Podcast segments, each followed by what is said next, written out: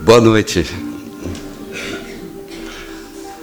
É, em primeiro lugar, quero agradecer a oportunidade, muito obrigado, Paulo. Porque nada melhor do que falar sobre o Evangelho de Jesus, né? Parece que todos nós estamos novamente com saudade de Jesus. E nesse, nesse tema de hoje, o tema de hoje é conveniência. Conveniência. Lá é o, o baseado então no Evangelho segundo o Espiritismo, um estudo de Hamed pelo Francisco do Espírito Santo. Essa questão da conveniência, ou seja, dar sem esperar é, retribuição. É, ele, ele, abre dizendo um, com uma passagem de, de Jesus, né, do Evangelho, dito por, por Lucas, no capítulo 15 do Novo Testamento, os versículos de 12 a 15. Né? Ele diz assim: Quando der uma festa, convide para ela os pobres, os estropiados, os coxos e os cegos. E será afortunado por não terem eles meios de lhe retribuir, pois isso será retribuído na ressurreição dos justos. Então, evidentemente que Jesus, naquele momento, ele tinha que usar essas, essas imagens muito fortes para sensibilizar mesmo. Esse era é um, era um traço, né? quer dizer, vamos imaginar o que era a, aquela sociedade lá na Palestina dois mil anos atrás, não é? Quer dizer, não quer dizer com isso que se que, que uh, você tem que dar uma festa e convidar todos os estrupiados, como ele diz, né? Mas lá tinha essa, essa expressão tinha um peso maior ainda, porque quem era coxo, quem era cego, quem, quem tinha qualquer tipo de doença nem entrava no templo, né? Porque a doença era vista, era tida como um como fruto do pecado, né? E aí a pessoa ia, ia então ao templo, pagava lá as, as, um, um, um valor para ser curado, não é? Porque era no templo que se tinha contato com Deus, não é? E por isso que eh, Jesus, Jesus causava tanta, tanta ira dos, dos, dos governantes lá, daquele Estado teocrático, não é? Dos, dos uh, juízes, porque ele curava. Não é? Então, é, essa é a lição que Jesus diz, nos dá. Por quê? Porque, porque convidar os mais pobres? Porque eles não têm como nos retribuir. Ou seja, é a base, é a base da ideia da caridade, né? Fazer a caridade, é, o bem pelo bem. Quando, quando, quando se pergunta a, a Jesus assim, como é que Jesus vê a caridade? Né? Ele vê de três elementos: né? a benevolência para com todos, a indulgência, a misericórdia né? para com os, os, os defeitos alheios e o perdão das ofensas. Né? Esse, é, esse é o ensinamento de Jesus. Né? O Hamed então diz assim: agora eu vou pegar um, um, trecho do, do texto que a gente está estudando, lá do capítulo 37, né, Paulo? Ele diz: talvez por querermos levar vantagem e proveito em tudo, tenhamos atraído para o nosso círculo afetivo amizades vazias, distorcidas, que representam verdadeiros parasitas de nossas energias por isso nos sentimos algumas vezes inadaptados ao meio que vivemos. É tão comum a gente ouvir isso, não é? Olha, eu ajudei tanto fulano e tal, a hora que eu precisei não tive retorno. Já viram? Quer dizer, aí fica o resto da vida preso a uma a uma a um sentimento, não é?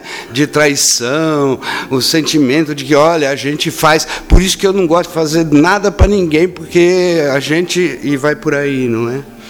No livro dos Espíritos, no, no, no, no, livro 3, né, porque o livro dos Espíritos é composto de quatro livros ou quatro partes. Na terceira parte, que, são, que é sobre as leis morais, e que da onde emerge então o, o livro Evangelho segundo o Espiritismo do, do codificador do Allan Kardec, não é? Tem uma, uma, uma pergunta que é a 895 que diz assim: o Kardec faz essa pergunta então para os espíritos superiores, né? Ele diz: além dos defeitos e dos vícios sobre os quais ninguém se enganaria, qual o sinal mais característico da imperfeição? E aí você pensa assim, pô, você tirar defeito e os vícios, né? O que que sobra, né? Ele diz: qual, qual o elemento, o que é que mostra mais a imperfeição do, do, do, do, desses corações, dessas mentes? E os espíritos superiores dão uma longa resposta, mas eu gosto do início dele, diz assim: o interesse pessoal.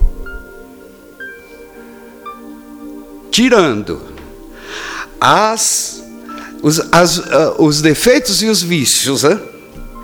qual a pior, a, o sinal mais característico da imperfeição, ele diz o interesse pessoal. Porque o interesse. Bom, nós estamos acompanhando os noticiários aí, você vê o mal que faz o interesse pessoal. Está percebendo ou não? O peso que isso tem para uma sociedade, não. Um pouco mais para frente, ainda no livro 3, há perfeição, o item é perfeição moral, a busca da perfeição moral. Ele diz, é, qual, qual, porque o, o, pior elemento, o pior elemento, né? Porque o, o, o, quando se fala do interesse pessoal, está se falando do egoísmo, né? Você coloca o seu ego, os seus interesses no centro de tudo, não é? Então, eh, no, no, na questão 917, ele pergunta, o Allan Kardec pergunta então para os espíritos superiores o seguinte: qual o meio de destruir o, o, o egoísmo? Né? Porque se ele é o pior dos vícios, né? qual o meio de destruí-lo então? E quem responde é Fenelon, um espírito superior que viveu no século XVI. Ele, ele foi teólogo católico, poeta, pedagogo e escritor francês. Ele viveu no século XVI na França. E ele diz, ele, ele dá uma longa resposta aqui, não é? O, o Fenelon, para essa pergunta: como é que se pode se, se, se é, é, destruir o egoísmo? Né? Porque de todas as, as imperfeições, ele diz: a mais difícil de destruir é o egoísmo, porque o egoísmo é aquilo que nos fixa, que nos prende à vida material. E, e, quanto mais presos estivermos à vida material, mais distantes estaremos da vida espiritual não é? E, e o Fenelon, então, ele, ele dá uma longa resposta, mas eu vou pegar só um trecho, não é? Porque a, a única forma de, de, de, nos livrarmos do, do, do egoísmo é a caridade. A caridade, né? No, no sentido que Jesus entendia a caridade, né? Então ele diz assim: é principalmente para os que possuem a virtude da caridade que o reino dos céus está aberto. Ele é um escritor, ele era um teólogo católico, não é? É especialmente para eles que está reservada a felicidade dos eleitos. Porque eu vos digo em verdade que no dia da justiça, quem tiver apenas pensado em si, quem estiver apenas pensado em si mesmo, será colocado de lado e sofrerá no seu abandono diz o Fenelon, e sofrerá no seu, no seu, abandono. Quer dizer, como é que a gente entende? Esse estado, o reino dos céus, como um processo de ascensão moral, ascensão espiritual. E o que é que é o dia do juízo? É o encontro do homem com a sua própria consciência, que é o momento do desencarne. Há um livro chamado Vozes do Grande Além. Vozes do Grande Além era um, um, ele foi foi foi então escrito pelo Chico Xavier e era um grupo que havia lá em Pedro Leopoldo na cidade de Chico Xavier E eles faziam esse é, um grupo chamado Meimei, que eles, eles organizaram, e, e, assim, todas as quintas-feiras começava às 8 horas, que nem a nossa, nossas, nossas reuniões aqui. E esse grupo era um grupo fechado, que tinha como objetivo atender espíritos perturbados, espíritos que sofriam de loucura, espíritos desesperados, é, obsessores, obsidiados e tal. Quer dizer, é, era um trabalho bastante difícil. Então, eles iam das 8 às 8 e 15 com as orações iniciais e etc. Depois, das 8 e 15 até 15 para as 10 da noite, eles é, atendiam a esses espíritos. Quando faltavam os 15 últimos minutos, normalmente alguém dava uma manifestação. Um espírito vinha trazer uma, uma, um ensinamento, um, um, uma, uma mensagem. Emmanuel, André Luiz, Bezerra de Menezes. E essas, essas gravações eram, eram é, manifestações psicofônicas, ou seja, o médium falava normalmente, Chico Xavier falava. E eles conseguiram, porque isso foi nos anos 50, conseguiram emprestar um gravador, que era ter um gravador naquela. E aí nasceu instruções psicofônicas. Vocês até no YouTube conseguem achar essas manifestações. E isso uh, gerou dois livros. O primeiro que chama Instruções Psicofônicas psicofônicas, e um segundo, que é esse que eu vou agora dar um exemplo, que é Vozes do Grande Além. Então veja, lembra que, que nós falamos então que o problema é o egoísmo, o interesse pessoal, a falta de caridade gera isso, e diz o Fenelon, aquele que não pensa no próximo pode ficar no estado de abandono. Aí, numa das noites, apareceu um espírito que ele não tem o nome dele, só as iniciais, AC. Ele, e é interessante como ele começa, eu vou pedir licença aqui para você. Ele diz assim: ele abre essa mensagem que ele deu. Ele abre essa mensagem dizendo o seguinte: Espiritismo. Ele diz assim: Sou espírita. Fora da caridade não há salvação. Maravilhosas palavras. Ele começa dizendo isso, né? Contudo, quase sempre chegamos a perceber-lhe o divino significado depois da morte. Nós só vamos entender isso depois da morte, diz ele, né?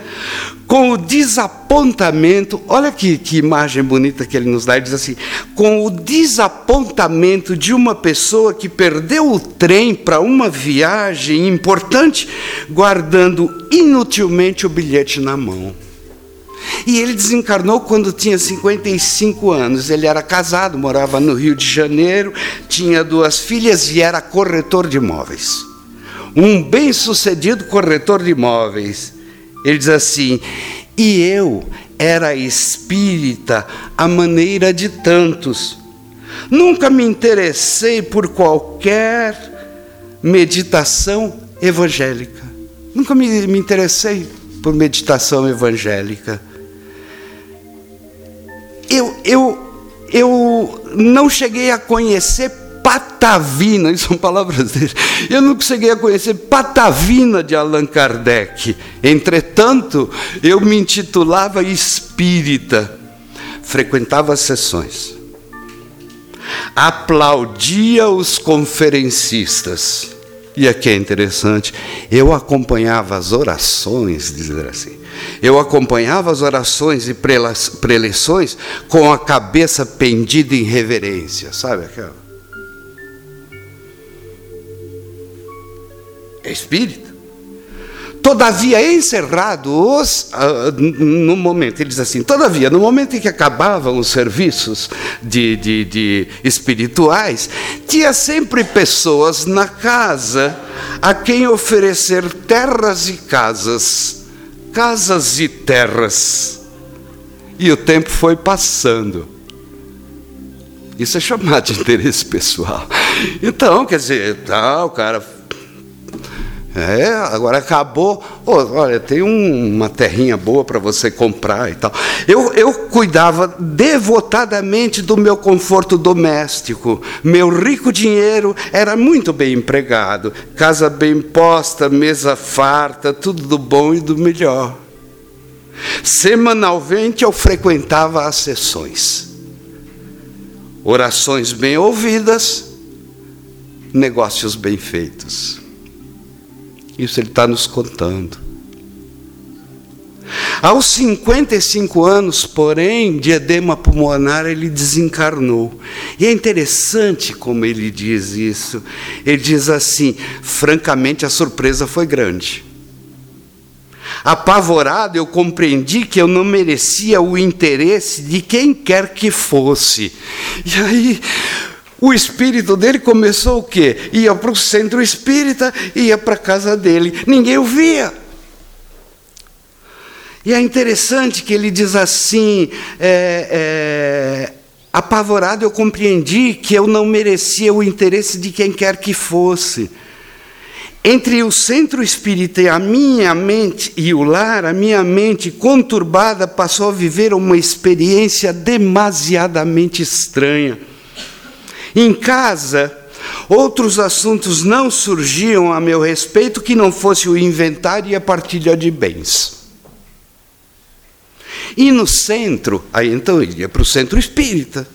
Só que no centro, quando ele chegava à noite, havia as entidades do alto fazendo atendimento de muita gente.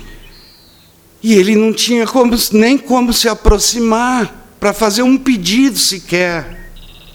É ou não é o estado de abandono? Lembra que o Fenelon falou? Aí ele diz assim: eu passei, é, é, para ser verdadeiro, olha essa passagem dele, para ser verdadeiro, eu não havia cultivado a oração com sentimento, e por isso mesmo eu passei a ser uma espécie de estrangeiro em mim mesmo. Ilhado no meu grande egoísmo. Aí ele tentou falar com a esposa, ele disse: Tentei inutilmente conversar com a minha esposa em sonho, ela me rechaçou. Das filhas, ele diz assim que elas, elas estavam envolvidas apenas com a ideia da herança. Não havia outra recordação para o carinho paterno que não fosse a herança. A herança, a herança. Ele repete isso três vezes. Aí, uma certa noite, ele diz: Eu tive uma sede de espiritualidade.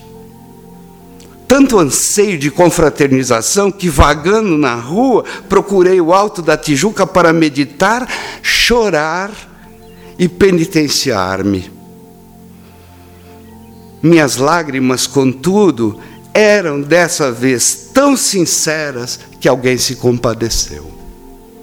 Então um dos espíritos foi e levou para o centro. Quando ele chega lá no centro, está lotado, etc. E havia lá um mensageiro do alto, não é? E, e que ele esperou pelo menos duas horas e foi atendido, então. Né? E aí esse, esse mensageiro do alto que estava é, é, é, coordenando o trabalho daquela assembleia, ele diz assim ele perguntou para ele, esse, esse, esse espírito superior, perguntou a ele, como foi a sua vida? Ele disse, não, a minha vida, eu, eu, é, é, que eu, eu protegi corretamente a minha família terrestre, cuidei da minha saúde e, e da segurança do lar. Aí esse mensageiro sorriu, olha que, que comparação interessante, ele disse assim, e respondeu que semelhantes preocupações, cuidar da família e da saúde, eram comuns aos próprios animais. E pensando bem, é isso mesmo, não é? Eram comuns aos próprios animais. E ele pediu então que ele, eh, sabe, o que é que você fez? O que é que você fez de importante na sua vida? Aí ele, ele, ele pensou, pensou e disse assim: não que, que ser corretor de imóveis não seja uma coisa importante, mas é que o dinheiro que eu ganhava era como a chuva em terra seca. Chupava, chupava, chupava, sem devolver nada. Aí, é, é, e, e, e, nesse momento, em contato então com esse espírito superior, ele lembrou que uma vez, ele passando meio ao acaso na Praça da Bandeira e ele encontrou três pessoas do, do, do, centro que ele frequentava. Ele encontrou lá três pessoas que disseram: Olha que bom que você veio, nós estamos indo para um atendimento. Eles iam numa favela chamada Favela do Esqueleto e, e nós estamos indo, que bom que você chegou. E ele extremamente contrariado, dizer: Bom, só falta agora eu ter que ir para a favela também. Né? E aí, mas não teve jeito. Ele alegou uma série de coisas, mas não teve jeito e foi para a favela. E por que, que foi bom encontrar que ele, que ele, que ele, que ele tive, que os amigos tivessem encontrado? Foi bom porque os três tinham compromisso e ele ficou sozinho. Ele entrou num dos barracos. Ele diz assim que o que ele viu foi uma cena tão deprimente, tão deplorável de uma senhora tuberculosa, à beira da morte, acompanhada de uma velhinha, que ele não sabe se era a mãe dela ou quem era, e três crianças famélicas. E, e ele não sabia direito o que fazer. E ele se, se ajoelhou, porque a cama era muito próxima do chão, e essa e perguntou para ela, né, como é que era o nome dela. Ela, ela uh, gaguejou, gaguejou e falou que era uh, Maria Amélia da Conceição. Maria Amélia da Conceição. O olhar foi uma coisa que o marcou. O olhar dessa mulher. E ele tomou a mulher aos braços, numa golfada, tuberculose, a mulher desencarnou. Ele falou que pela primeira vez ele pegou da bolsa uma quantia de dinheiro, deu para a mãe dela e disse: cuide do, dos funerais da dona Maria Amélia. E foi embora. Antes de ir para casa, entrou num, num, num hotel para tomar um longo banho com desinfetante. No dia seguinte, ele foi ao médico para ele, ele foi ao médico no dia seguinte para ver essa questão de contágio e tal. E aquilo foi uma cena para ele assim que não foi uma cena que tocou o seu próprio coração, não é? E ele, e ele estava lembrando disso quando esse, esse espírito superior falou se ele tinha alguma coisa para contar. E ele estava lembrando disso, mas ele achou tão deprimente que ele achou melhor não dizer nada. Ele estava se sentindo abandonado. Nesse momento, irrompe na assembleia uma mulher,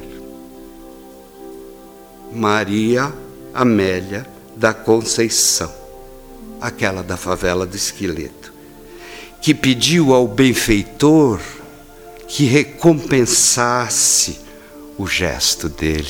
Ele diz: pediu ao benfeitor que, que recompensasse meu gesto. Falou que eu lhe havia ofertado pensamentos de amor na extrema hora do corpo e que lhe havia doado, sobretudo, um enterro digno com o preço de minha dedicação fraterna. Como se a fraternidade algum dia andasse, ele diz assim, tivesse feito parte das minhas cogitações, como se eu alguma vez tivesse pensado em fraternidade. Aí ele chorou. Ele diz: As lágrimas vieram aos meus olhos, e desde aquela hora, para felicidade minha, eu retornei ao trabalho. Com, com a tarefa de amparar os agonizantes Tarefa essa na qual venho encontrando abençoadas afeições, reerguendo-me para luminoso porvir. Olha que bonito. Reerguendo-me para luminoso porvir. Encontrou. Bastou um simples ato de amor, embora constrangidamente praticado, para minha embaraçosa inquietação e meu abandono encontrasse alívio. E aí ele dá uma mensagem final, que eu acho muito tocante para nós que estamos numa casa espírita, para nós que somos espíritas. Ele diz assim: É por isso que, trazido à vossa reunião de ensinamento e serviço, sou advertido a contar a minha experiência dolorosa e simples, para reafirmar o imperativo de sermos espíritas pelo coração e pela alma, pela vida e pelo entendimento pela teoria e pela prática, porque em verdade, como espíritas, à luz do espiritismo cristão, podemos e devemos fazer muito na construção sublime do bem.